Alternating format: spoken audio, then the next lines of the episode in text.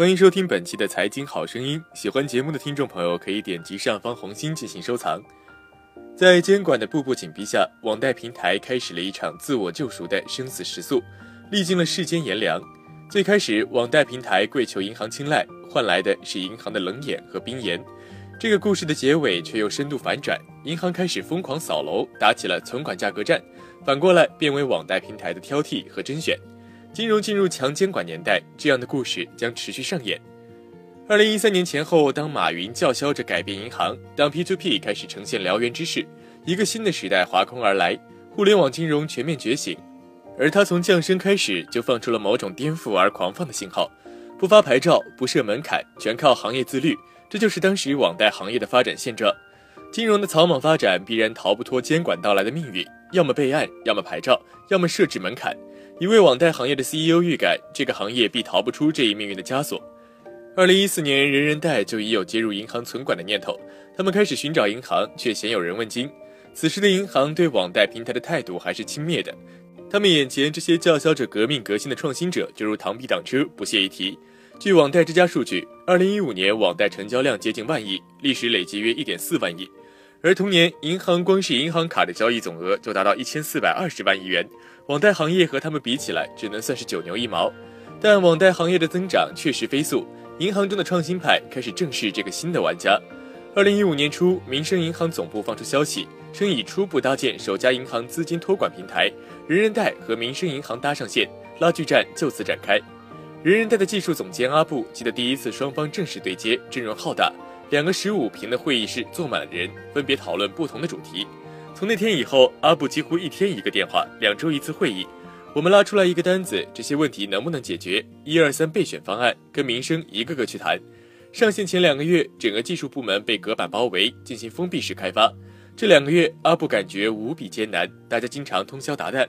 二零一六年二月二十五号晚上八点，清华科技园十八层灯火通明，整个公司全副武装，等待系统上线。会议室整齐摆放着十几张行军床，熬夜的员工抽空就会去躺一会儿。每个人手里拿着十几页操作手册。阿布找来一块白板，写满操作程序的代号，完成一项划掉一行。财务在办公室里盯着数亿资产，准备往民生银行的账户转。我要开始转了啊！他冲门外的所有伙伴喊。所有人紧张的手心出汗。阿布想，开工没有回头箭，这一去再无退路了。正如他所料，这一切才是刚刚开始。资金存管之后，所有的用户都需要在民生银行开一个账户。一个小小的屏幕，用户一下需要输入好几项信息。产品部称是最反人性的事，每次购买理财产品都需要再跳转到银行页面输入一次交易密码。能不能从用户体验的角度出发，给予一些退让和妥协？多次的博弈和协商，民生银行的答案依旧是否定的。民生银行的底线就是安全合规，就怕平台可以绕过用户，私自将资金转出。上线第二天，十几位客服的电话被打爆，用户就是不理解，为什么和以前不一样了？这也太麻烦了，体验太差。运营部承担着巨大的压力，用户转化率有了明显的下降。作为第一个吃螃蟹的人，业内还没有这样的尝试，用户也不理解，就连产品部也搞不懂，为什么要牺牲用户体验和转化来做一件如此麻烦的事情。在存管上线的那一天，人人贷的员工转发了一张图片，图片的背景是奥斯卡闪闪发光的小金人。他们为自己颁发了最严格资金存管奖，这带着某种戏谑的调侃，述说了背后的那段艰辛。他们说，美好的事情是值得等待的。不久之后，他们就将发现，当时所有的折腾和等待都是值得的。监管第一次将银行拉入网贷行业的发展长河，是在2015年7月，关于促进互联网金融健康发展的指导意见正式出台，要求网贷平台设立银行资金存管，以实现客户资金与平台自身资金的分账管理。全文六千多字，却大概划出了网贷行业的最终宿命。当即就有网贷老板表示，银行存管无论花多少钱都要做，这是一门好生意。吴斌早年做 P2P 平台系统研发，后加入某平台成为总监，一直混迹在网贷圈的他，敏锐地发现可以通过直播监管赚取红利。任何监管的闸门落下之时，被监管者就如无头苍蝇寻找出路，而解决信息不对称的前客被称为实力者。此前，银行和网贷平台关系紧张，网贷平台是银行眼中的咋咋呼呼的搅局者，银行是网贷眼中墨守成规的老顽固。监管的一声令下，双方这种莫名的僵持出现了一次暧昧的松动，平台开始主动示好，但大多银行还是高高在上，冷眼旁观。但部分商行迫于业务压力，开始对网贷这块肥肉垂涎欲滴。吴斌发现一些分支行还是背着总行在外面偷食，私自接单。吴斌给自己定的平台业务顾问，帮助平台去找到那些偷偷开门的银行。他接的第一单是一个小平台，接收不到两千万。他拿着资料满世界的找银行，大银行俯视回绝，风险太高，我们不做。当时已有徽商银行、恒丰银行等开展此业务，但选择的门槛依然很高。吴斌最终找到了门槛相对较低的一家银行，资料顺利递交，但苦等两个多月没有结果。吴斌找门路联络到银行业务员，对方委婉地告诉他，先往银行账户里存两百万的保证金，再谈存管。在传统银行面前，网贷平台就如摇尾乞怜的乞讨者，毫无地位。吴斌转过身，狠狠地将烟头扔在地上，不再回头。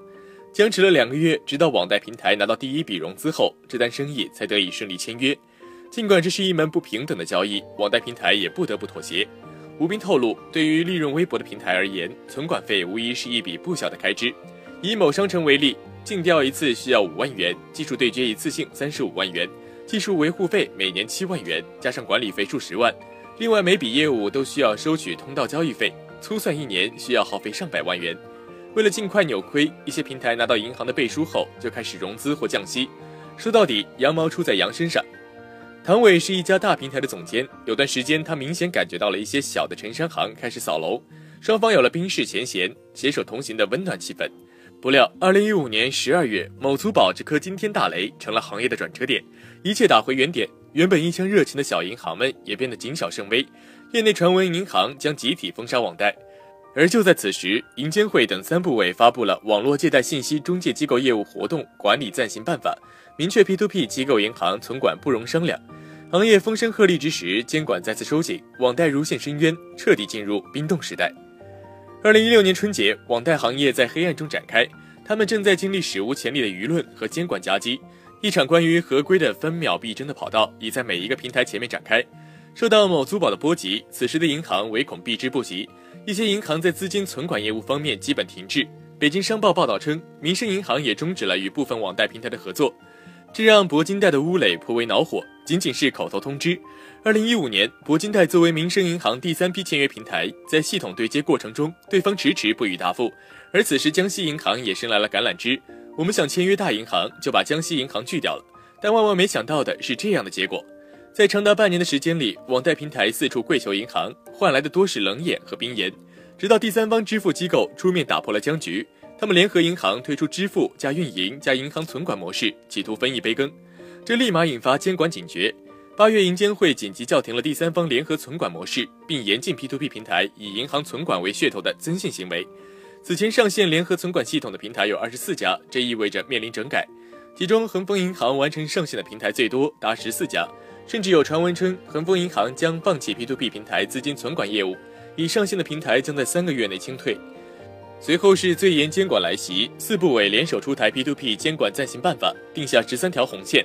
而资金存管再次成为硬性要求，他们给平台限时一年的整改周期，闯不过十三条红线，就只有一个命运。此时的网贷行业已感觉呼吸困难，刚发现一条求生之道就被封堵，监管步步紧逼，银行望而却步，支付中途退场，网贷平台被银行冷冷地挡在门外，任凭他们拼命拍打城门，银行巍然不动。部分银行在瞻前顾后，他们对于送上门来的大量资金有所期待，但又怕网贷风险将自己牵涉其中。他们往前走一步，又往后退两步。大的银行在城楼上俯视。吴斌称，大银行门槛很高，要不是国企，要不是上市，最差也要是知名风投入股。他们只放势力雄厚的玩家进场。而部分城商行在行业趋势稳定后，又开始跃跃欲试。吴磊转过头来，重新找到江西银行，仅用了一个月的时间就达成了协议。即便达成了合作，后面还有一场漫长的修炼和磨合。但由于银行自身组织架构的问题，系统接入仍是头疼的事情。银行缺乏开发系统的能力，大多数交由第三方技术公司解决。整个开发测试最短也需要三到六个月。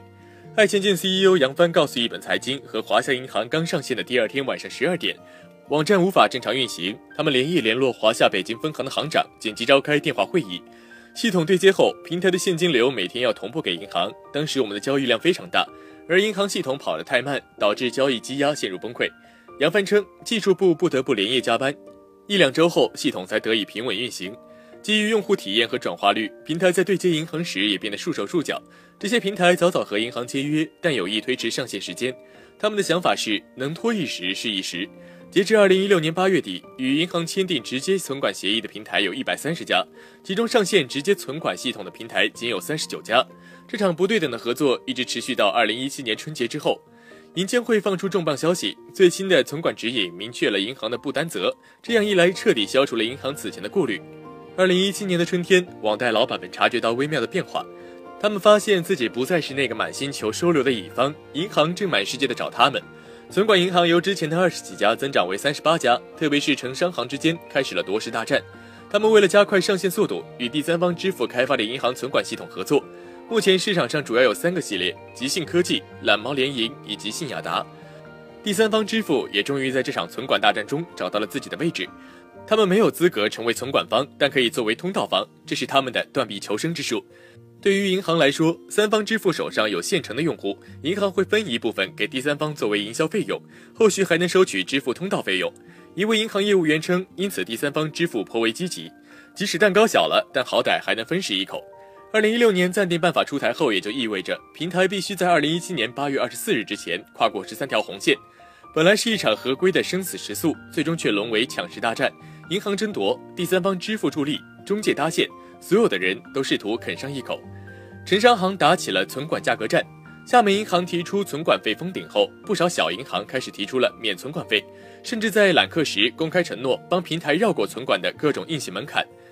存管大战愈演愈烈。唐伟接到一则邀请，厦门国际银行将在深圳召开存管业务交流会。点开里面写着“先体验后付费”，资金存管系统上线一年之后再交第一年的费用，无需等待。在吴斌看来，今年四月，行业杀进来一匹黑马——新网银行。这家刚诞生一百多天的互联网银行，在一个多月的时间内就完成了三十几家平台。新网银行的行长赵卫星曾在公开场合表示：“别的银行可能把存管当成一项附加服务，但我们是将存管列为战略级业务。”银行抢夺的背后，除了盯上存管的巨额资金，也看中了背后的海量用户。围绕着这些用户数据，银行可以开展更多的理财业务。某银行人士称，据网贷之家不完全统计。截至五月十九号，已有四百零八家平台宣布与银行签订直接存管协议。目前，大部分平台都找到了归属。这场漫长的救赎终于以愉悦的联姻而落幕。监管就是要提高平台的运营和增信成本，设立了门槛，让小平台承担不了而主动退场。